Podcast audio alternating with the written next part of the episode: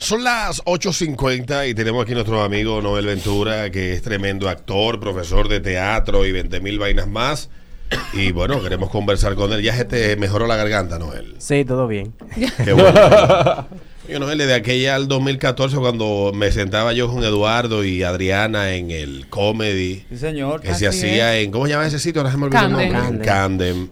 Que tú ibas con tu libretica al día de hoy a tener ya la, la notoriedad y el alcance que tiene. Coño, no ha sido fácil, pero has visto los resultados, viejo. Sí, gracias a Dios. eh, eso de haber estudiado actuación, porque en ese tiempo ya yo estaba como a un año de terminar la carrera. Entonces yo por eso tenía como implementando las técnicas de actuación en los chistes, actuándolo y todo eso. Hasta el sol de hoy que me, me ha dado la facilidad de crear personajes, tener una estructura de cómo crearlos, qué tener y todo eso. Me ha funcionado y el público agradece, ha acogido esos personajes. A Ya- mí ya el de te- la pasante me encanta. Sí. A mí la pasante. Te he oído decirlo, sí. Ya, el, ya te lo sabes de memoria.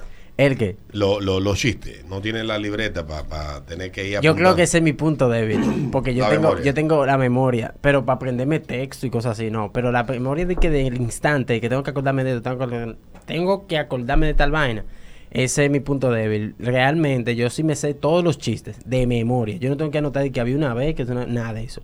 Pero el nombre del chiste que me dé pie, yo sí tengo que estar anotándolo. Y tú fuiste así toda la vida, o sea, un tipo eh, Cómico. trascendido, cómico, fue algo que después con el tiempo fuiste dándote cuenta que tenías una habilidad. No, yo siempre fui el payaso del curso.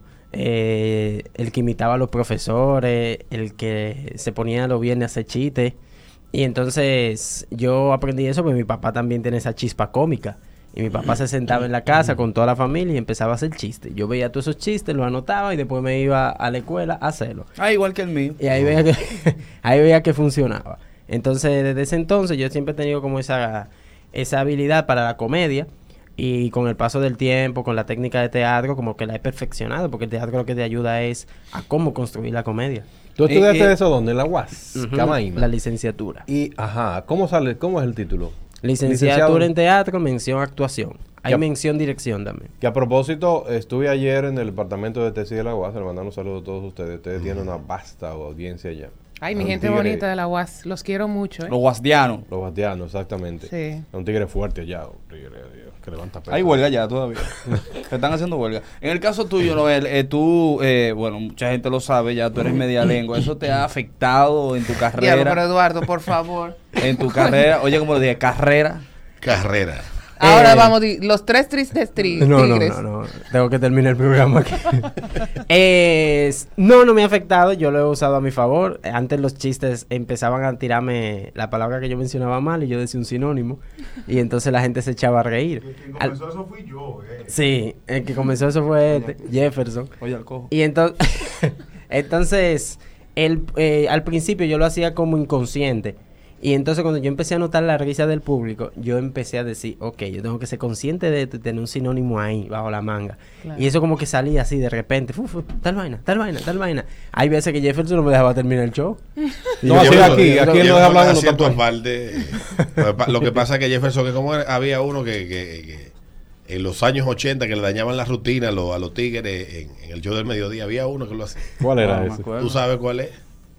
Tu comediante favorito, era- le gustaba hacer. Ah, claro. Para allá iba. El de nosotros es Jefferson. Ah, del comedy también. Sí. Sí, pero, pero eh, eh, lo, de la, lo de ser profesor, ¿se dio porque tú querías hacerlo o fue que se te acercaron, que te dijeron, coño loco, aquí hay una oportunidad para impartir clase? Sí, ¿Cómo se da eso? Sí, realmente fue así. Y donde yo estudié, la directora de ese tiempo tenía interés en que yo diera clase de artística allá. Y yo le dije, mire, yo me gradué de teatro y eso. Y ella me dijo, ah, mira, aquí el liceo lo van a volver modalidad en artes. Y va a haber una modalidad que es cine. Entonces, como la modalidad cine, tú puedes ser profesor, hizo la gestión y yo entré ahí.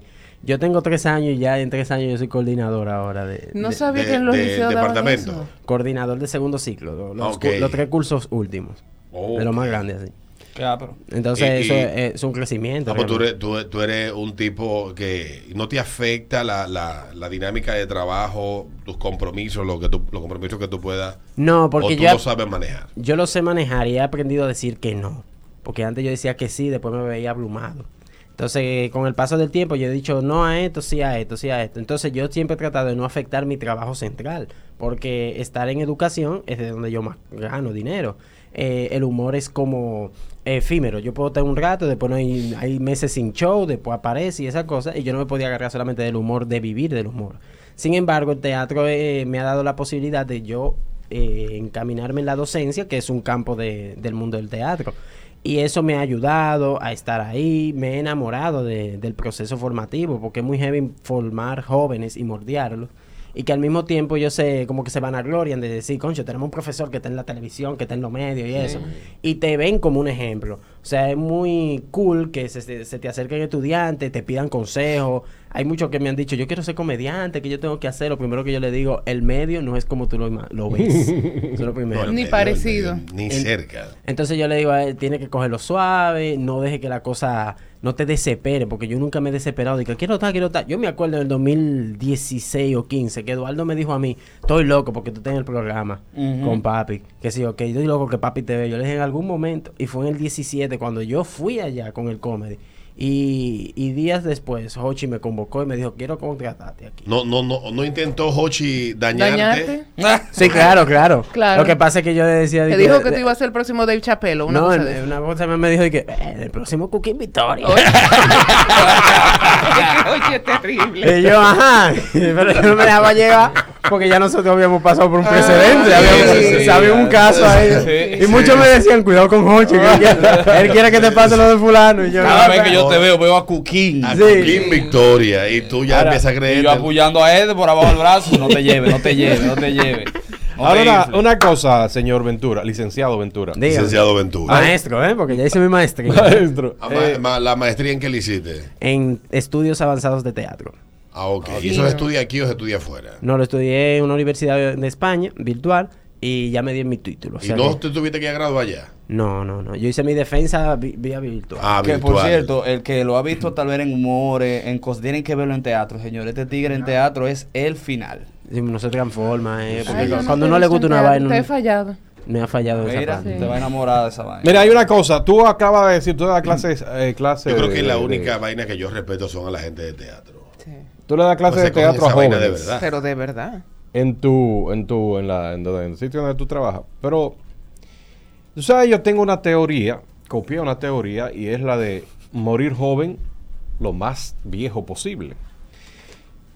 Cuando oigo hablar de la juventud, se me mete esa, esa teoría y, tra- y trato de, de- de- de aplicarla. Está tarde. Y cuando hablo, tú, tú no lo he entendido, morir joven lo más viejo posible. Tienes que Ya, sigue, sentarte sigue, y beberte sigue. un par de litros de romo para que entiendas eso. Entonces, hay una edad para uno estudiar teatro. No, yo entiendo que no hay una edad para estudiar teatro porque hay todo tipo de personajes. Hay personajes de 80, de 90 años. Espera. Ah, te Oye, ahí salvaste, está. ¿viste? Te sale Coge ahí. Te sale, te sale. No, no. Mira, por ejemplo, yo doy talleres de teatro para adultos.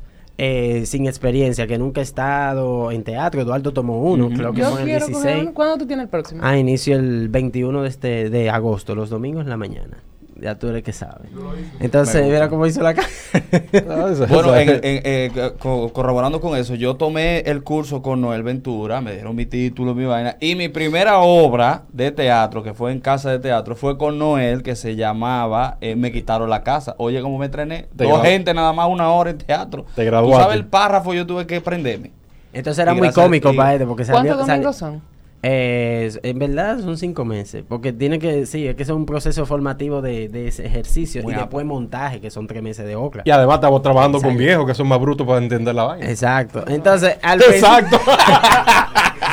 Entonces, en el taller pasado yo tuve una señora de cincuenta y pico y esa señora su miedo era aprender ese texto. No, y esa mujer se aprendió ese texto enterito y fue uno de los personajes que más, más gozó y más se disfrutó el público. Y ahora nosotros tenemos más funciones porque a ellos les gusta la experiencia, empiezan a buscar fecha y quieren seguir presentando los productos.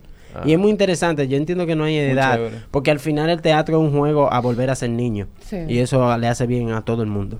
Tú sabes que te decía que el teatro y la gente que trabaja teatro me genera mucho respeto. Cuando yo era niño me tocó trabajar con un actor que era apellido Casanova, que hacía un personaje en, en la televisión y a mí me pusieron una vaina y tenía que aprenderme yo tres líneas y duramos tres semanas y yo nunca me la aprendí.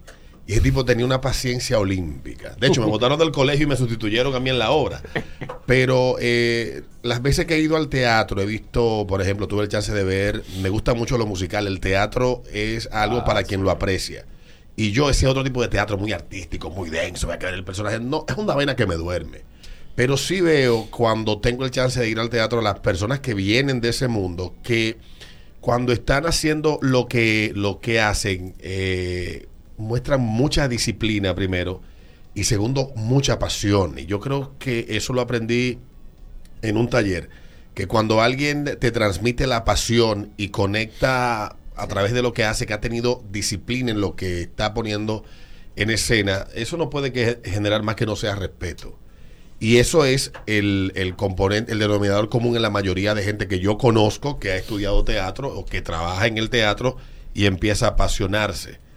Hay gente que cree que el teatro es fácil. Yo creo que no es fácil. A los que No. piensan que es fácil, ¿qué tú le dirías? que, que yo le diría que lo cojan en serio. Porque realmente el que piensa que es fácil es porque prácticamente tiene la tendencia a improvisar los textos o hacer los movimientos como yo entiendan o a ir respetar las direcciones del director. Porque el teatro no es fácil empezando porque tú tienes que ser controlado por un agente, Exacto. que es el director, y el que se supone que tiene la idea central de la obra. Lo que él quiere transmitir. Exacto. o Entonces, cuestión. hay muchos actores con mucho ego que dicen, yo creo que yo mi personaje debería hacer esto y no esto. Entonces, al final empieza a tener una versión de la obra y el director otra. Y entonces empieza a haber choques. También aquí hay un malestar en, en la actuación dominicana, por decirlo así, no en todos, pero lo es- existe, que es que el actor dominicano no sabe aprenderse los textos, se aprende las ideas. O sea, si yo digo, por ejemplo, buenos días, ¿cómo estás tú hoy? Yo, el, el- el actor se aprende, ¿cómo están todos? No se, no se aprende el texto. O te dice qué lo que, o qué hay. Entonces él entiende que es un saludo lo que tiene que efectuar. Entonces dice, ok, yo hago un saludo. No, no un saludo, es lo que dice el texto. Porque por algo el dramaturgo lo escribió de esa forma. Esa forma de hablar te dice algo del personaje, te dice si el personaje es respetuoso, si es educado. Si dice buenos días, ¿cómo están todos? Tú no puedes saltarme con qué lo que. Claro. Porque entonces eso es una informalidad que el personaje de por sí no la tiene. Si es así, entonces el dramaturgo o el guionista que escribió el, el- el texto pone, pone usted saluda. Exacto. Exacto. Lo vuelve a Entra, acotación. Y, y usted saluda y ya. Lo vuelve una acotación y dice saluda, el actor debe saludar. O te dice la idea central de la obra es esto y esto y deja que los actores fluyan. Porque también tienden mucho a improvisar. Hay algo que se llama morcilla, que yo tenía eso. Morcilla. La morcilla es cuando tú, yo por ejemplo, Adrián y, y yo ensayamos una obra tres meses. Pero si yo subí escena, ya yo empiezo a saltar con cosas que nunca se ensayaron. Adriana se friquea y dice, coño, ¿qué es lo que está haciendo este pana? Y es porque yo estoy buscando la risa, la risa, la risa. Y empiezo a improvisar, empiezo a decirme la palabra, cheche y eso. Y hago otra obra aparte. Entonces, eso es una morcilla. El tipo morcillea. Y a mí, me- cuando me sentaban en la UAS, yo tenía un profesor que me decía Metro Máximo Gómez. Así mismo me sentaba y decía, mira esto. Tú dijiste esto, dijiste esto, dijiste esto, dijiste tal vaina. y Los muchachos dijiste tal cosa, eso nunca se di-". Y yo tenía ese problema porque tampoco sabía registrar dónde lo dije. Porque era espontáneo que me salía. Y era por la necesidad de no ver al público riéndose. Porque al yo ser cómico, yo sentía que, que no se que siempre haber una risa. El Exacto. teatro no se improvisa, no se improvisa los... los, los Lo que pasa es que la improvisación es una herramienta. Y entonces cuando tú vuelves la herramienta, el espectáculo, se vuelve un lío. Ah. Porque es como que yo, por ejemplo, cojo un martillo y en vez de, de, de usar el clavo para martillar, yo empiezo así así al aire, tú ves. Entonces no hay ninguna función, el martillo no está desempeñando una función. Ahora, yo no puedo coger de que la improvisación y montarte un espectáculo. Esto es eh, improvisos, vamos a llamar. Y tú me ves en el escenario improvisando, qué sé yo qué. Hay Oh. actores que tienen una idea y un esquema y dicen, yo voy a improvisar sobre la vida, sobre el sexo, sobre las relaciones de pareja. Pero hay actores que dicen, vamos a darle. En a una ver". obra, esos diálogos que, por ejemplo, a ti se te olviden fácilmente en, un- en, en escena, eso debe ser de, de En- diablazo. Por eso, te digo, puede- por eso es que te digo que es una herramienta, no puede ser el espectáculo. Ahí, hablando de eso, Peter, a mí me pasó que gracias a Dios Noel estaba ahí conmigo en esa, eh, mi primera y última obra que hago, porque mire mi hermano, yo pasé No lucha. eh, no, hermano. Entonces yo frenaba, en un momento del ensayo yo frenaba y decía, ya se me olvidó para dónde iba. Y no veía una persona que me diera un pie o una cosa y Noel no podía hacer. Y Noel me dio una técnica, no sé, no recuerdo cómo se llama, que era que me decía, mire ese cuadro. Qué mal y cuando tú mires el cuadro, te vas a acordar de tal palabra. Y cuando te acuerdes de tal palabra, ese es el pie tuyo para seguir Mira, la obra. prácticamente, eh, para aprenderse los textos, tú lo que tienes que tener dos cosas pendientes. La referencia eh, a lo que te dice el texto, entenderlo, eso es la- una segunda. Y la tercera viene siendo a- atribuirle acciones. Porque en la vida cotidiana, cuando nosotros hablamos, estamos moviéndonos. Entonces, en el teatro, tú no puedes aprenderte un texto con movimientos improvisados. Porque en la función yo no puedo hacer que vaya de ahí y el domingo decir vaya de ahí, el sábado decir vaya de ahí. Porque entonces tú no tienes el texto claro.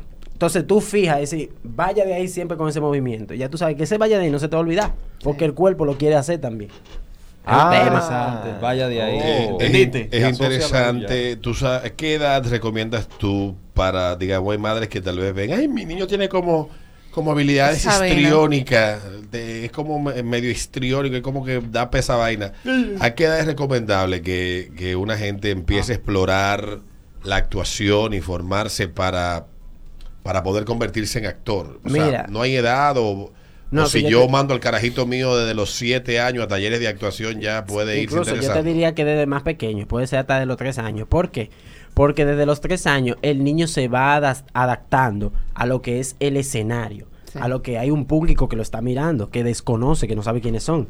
Entonces el niño, cada vez que tú le- lo, lo- lo guías, porque en la presentación infantiles de niños de esa edad, el profesor está en la obra. Yo he estado así, que yo me he vestido de personaje y he estado haciendo las cosas, que síganme, que sé yo qué, yo voy guiándole y ellos van haciendo lo mismo que tú pero no entienden que es un espectáculo, un concepto de espectáculo. Ya cuando ellos van creciendo, ellos dicen, ah, ok, y dicen, mira, yo estoy en el escenario de, de los tres años, pero ya ellos saben lo que es un escenario, ya ellos saben lo que enfrentarse al público.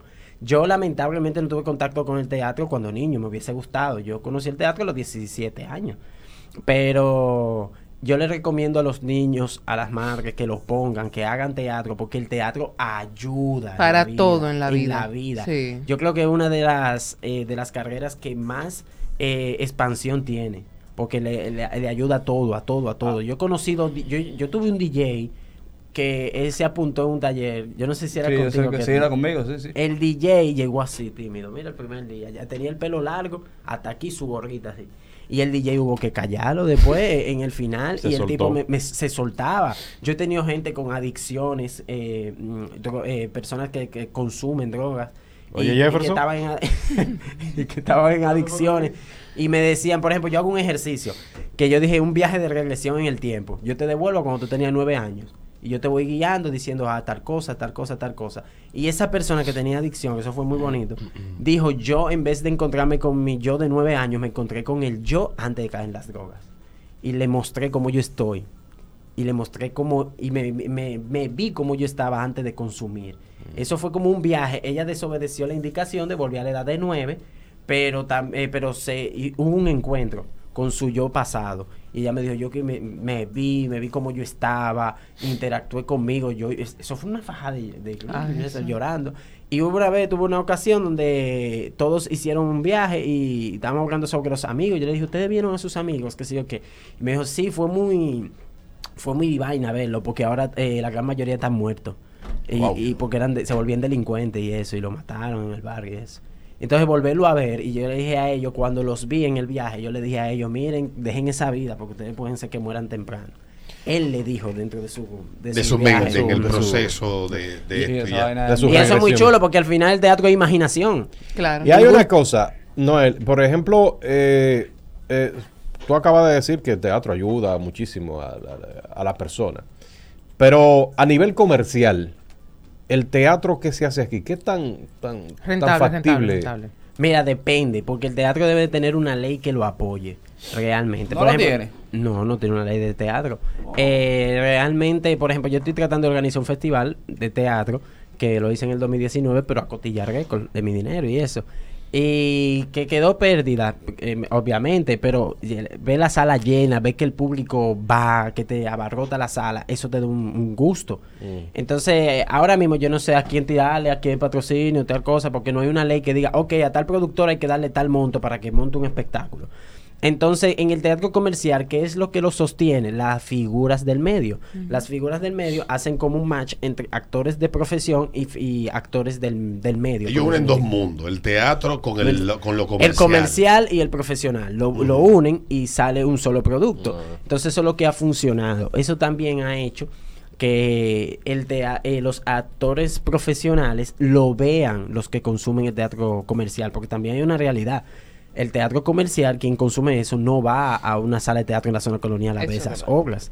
No va, porque no es el tipo de teatro que le gusta. No el el teatro de la zona colonial es un tipo de teatro que tú te ríes, pero que al mismo tiempo analiza y dice, bien, que a mí me están hablando de tal tema, atento a chistecito y, y risa. Sin No, embargo, yo me he encontrado con muchos videos de turistas que visitan aquí la ciudad, vienen aquí, ahí son de estos tigres y van a eso y la opinión que tienen de lo que se hace aquí en la zona colonial es muy positiva. Ojalá Sí. y que tengan el chance de quienes hacen eso buscar un poco más y tal vez eh, Lo que pasa para que, que- vean cómo gente que tiene una visión tal vez mucho más amplia que lo que tenemos nosotros por cultura, por lo que sea, lo están viendo y eso le pudiera servir hasta de aliciente, de, de darle más ánimo para que no, no dejen de hacerlo. Yo me encontré con un video de un tipo que dijo que él nada más había vivido eso en dos ciudades de la manera que lo vivió aquí.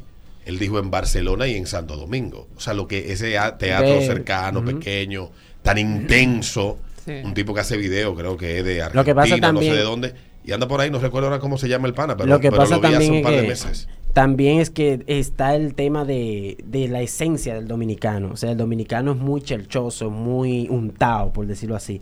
Entonces el teatro de nosotros también tiene esa esencia. O sea, tanto en el teatro comercial, tú ves, por ejemplo, Irving, que hace una obra Sí. y está actuando en el escenario y de repente mira al público y relaja con el público, salta con otra cosa que no tiene que ver con el tema, pero es una forma de acogerlo al público, de decir, hey, estamos con ustedes, lo estamos, sabemos que ustedes están ahí. Igual se ve en el teatro profesional en que se da a cabo en la zona colonial, eh, lo que son las analogías. Por ejemplo, si yo quiero hacer el papel de un político, yo tengo, por ejemplo, en mi vestuario o en mi forma de ser la esencia de Abinader y relajo, que sé yo qué, pero la gente se la está llevando. Yo no tengo que decir, yo soy Abinader, que sé yo qué, para que la gente entienda que la referencia del personaje es esa. Y, y ya cerrando, y, y por ahí quería cerrar yo con el caso de la primera dama. ¿Cómo se da lo del personaje de Doña Raquel? La primera vez que lo hiciste, ¿qué comentarios generó? ¿Cómo te trataron los PRMistas en las redes? Ve, empezaron a seguir mucho. PRM contigo. Y- Pero yo vi que ella se lo tomó muy a bien. ¿Y qué, Sí. ¿Y qué tal? Porque hasta donde tengo entendido, Doña Raquel es una persona muy afable, muy humana, muy, muy cherchosa.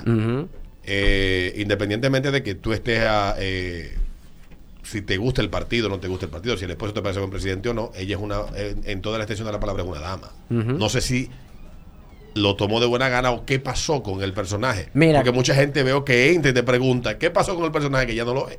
Mira, te En voy a los explicar. comentarios te lo dejan. Te voy a explicar. Eh, cuando yo pensé hacer lo de la primera dama, fue porque ella rompía los estereotipos de lo que es una primera dama. Una persona que está detrás del presidente y no habla y todo bien y anda con él acompañándole eso. Cuando esta mujer saltaba con, con esa... Estas cosas Estamos atentos, eh, estamos atentos. Por ahí fue que empezó. Cuando yo empecé a ver, a ver eso, yo dije, yo tengo que hacer una- un, un sketch que se llame así, estamos atentos. Entonces yo empecé a comprar la peluca, eh, que era la primera que usaba, que ahora la estoy usando para Alberto. Eh, porque hay que, eh, empecé a comprar la peluca, compré, eh, compré la blusa blanca, compré una cosita de bandera Sí. aquí, y hice el primer video y lo tiré. Ella lo vio y le gustó. Y empezó a, a estar pendiente a cada video y cada Ella vez empezó a estar comentaba. atenta. Sí, una vez yo hice uno sobre algo que ella tiene que se llama Chequéate.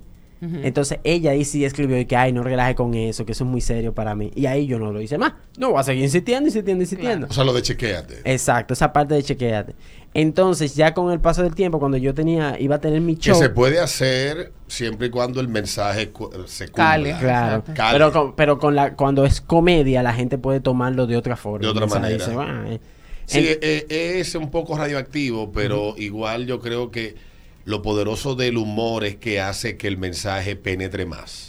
que duela menos. Eh, exactamente, También. puede, puede- exactamente. Y, y tal vez a veces uno cree que aquí nosotros tocamos muchísimos temas y la gente no nota que, que muchos de los temas que tocamos son cuestiones que afectan a la vida de uno mismo. Exactamente. Y entienden que, que uno se está burlando. Y a veces con la con el humor, con eh, tú predispones menos a la gente y abres un poco más la conversación. Exacto. Porque a mucha gente, mucha gente, tú no deberías relajar con eso. Y alguien me dijo hace, hace mucho tiempo que el humor no debe de tener temas sagrados. No, mira, por ejemplo, eh, terminando con lo de Raquel y entrando en esa parte de humor.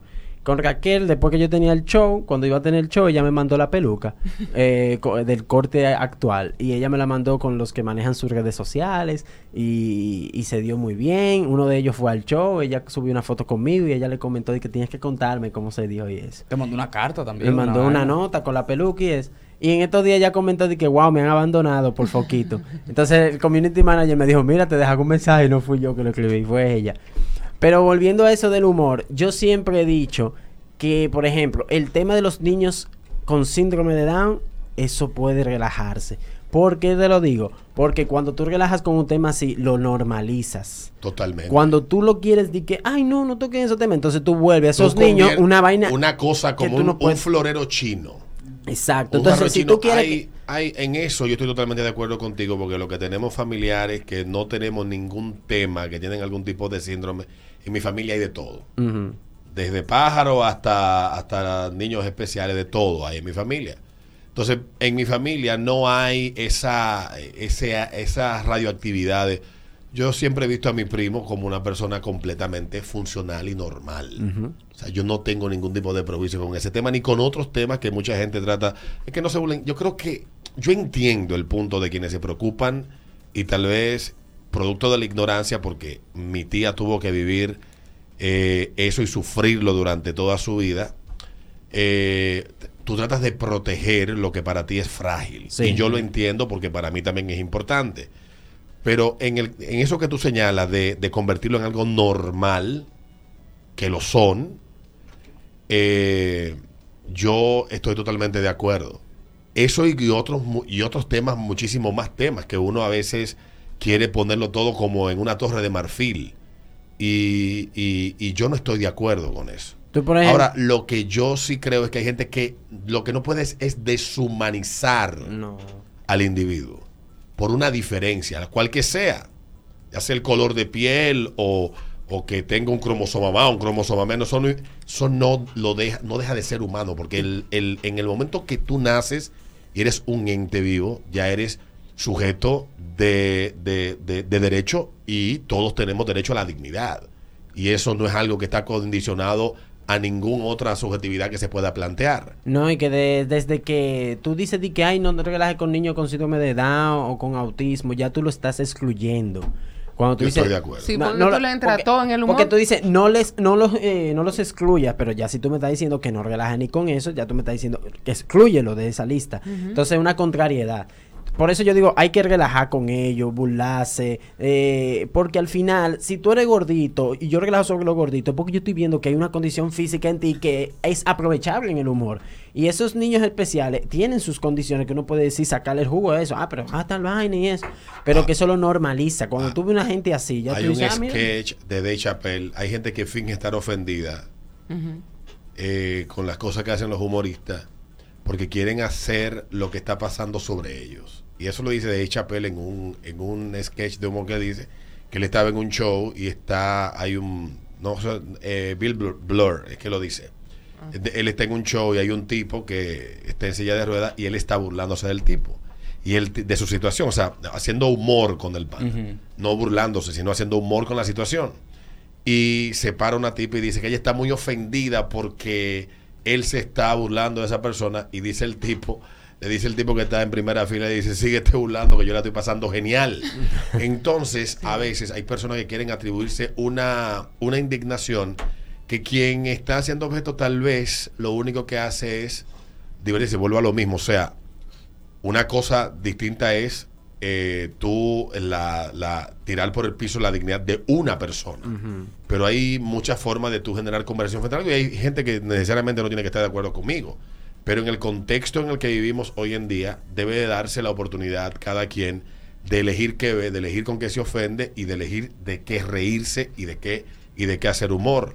Creo que ese eh, debe de ser el consenso, porque estamos convirtiendo todos los temas en sagrado. Y ya cerrando con, el, con eso, en Monterrey hay un restaurante que todo el personal que atiende y todo el personal que trabaja en la cafetería y todo, son eh, personas con síndrome de Down, todos. Y ahora el- el- la gente va eh, y les acompaña y, y- y ellos les sirven y se sienten útiles. A mí me encanta lo que hace Chick-fil-A en Estados Unidos, que tiene plazas de trabajo para este tipo de personas para que se incluyan en la vida, en la vida productiva. Sí. Loco, o sea, tú no puedes pensar que ellos no tienen deseo de sentirse útiles, hasta en el humor. Claro. Real. Bueno, pues te damos las gracias, Noel. Gracias a ustedes por la invitación. Eh, Tiene show ahora, 4 por show viene por ahí. Sí, tengo show el sábado 6 en el Comedy. Cuatro por show, los cuatro personajes, estaré haciéndolo allá. Sábado 6. Sábado 6. Ese próximo sábado ya. Este sábado, allá a las nueve y media. eh, las boletas están en tits.do. Bueno, le damos las gracias al licenciado en teatro y doctor también. ¿Eres doctor o, o maestro? Maestro. Maestro. Ah, El Eh, doctorado está feo. Está feo para la foto. Tírale por ahí con el personaje, Raquel. Ajá, eso sí. Un toma que lleva. Ayúdenme. ¿Qué tenemos? En el personaje, ay, voy a tener que ayudar a Noé con ese. Sí. Para que perfeccione. Para que perfeccione. Te damos las gracias, hermano, de verdad que sí. A ustedes. Vamos a pausar. conocer a tu papá.